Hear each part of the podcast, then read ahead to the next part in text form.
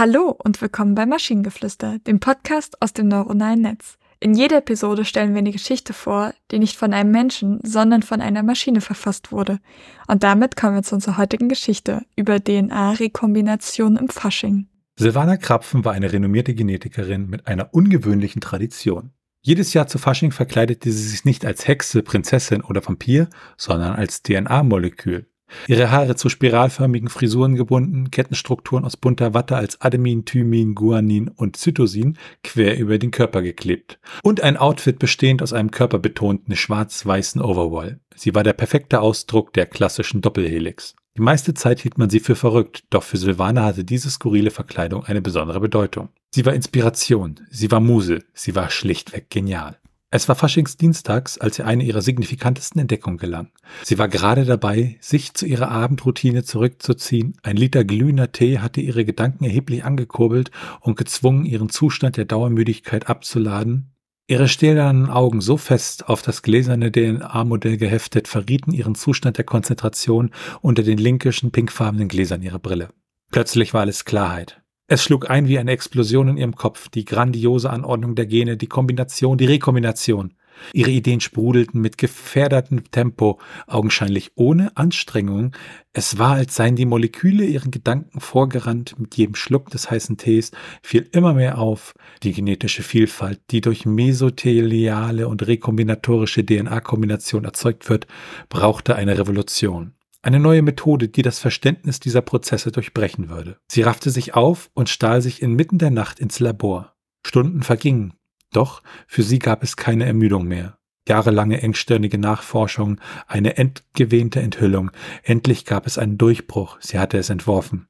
Ein Verfahren, das die genetische Kombination und Rekombination revolutionieren konnte, effizienter, genauer und schneller. Im Zeitalter des Genoms hatte Silvana nur von ihrer Faschingsverkleidung inspiriert, der Schlüssel zur Ausrottung diäterer Krankheiten und der Verbesserung genetischer Therapien in der Hand. Sie nannte ihr Verfahren Karnevalese, als Hommage an die Fröhlichkeit des Fasching, da sie glaubte, dass ihre Entdeckung vielen Familien in Zukunft Glück und Gesundheit bringen würde. Jahr für Jahr inspiriert Silvana ihre Studenten durch das Erzählen dieser Geschichte, bewaffnet mit Wissenschaft und der Brille der Kreativität einer Faschingsverkleidung, wie sie ihre revolutionären Ideen umarmen können. Das ist süß.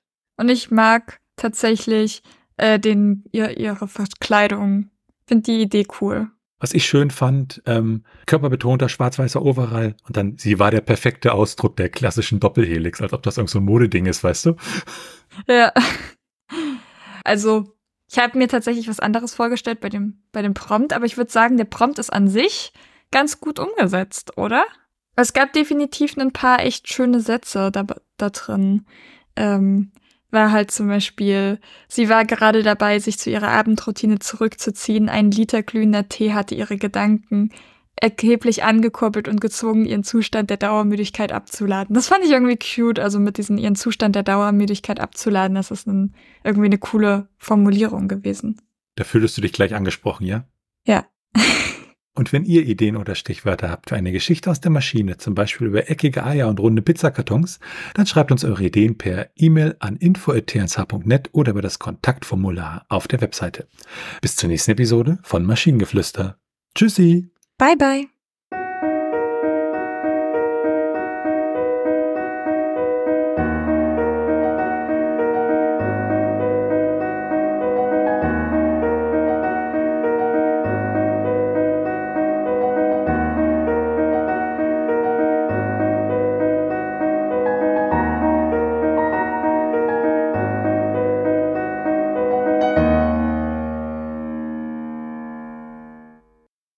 Produktion von Tone Age.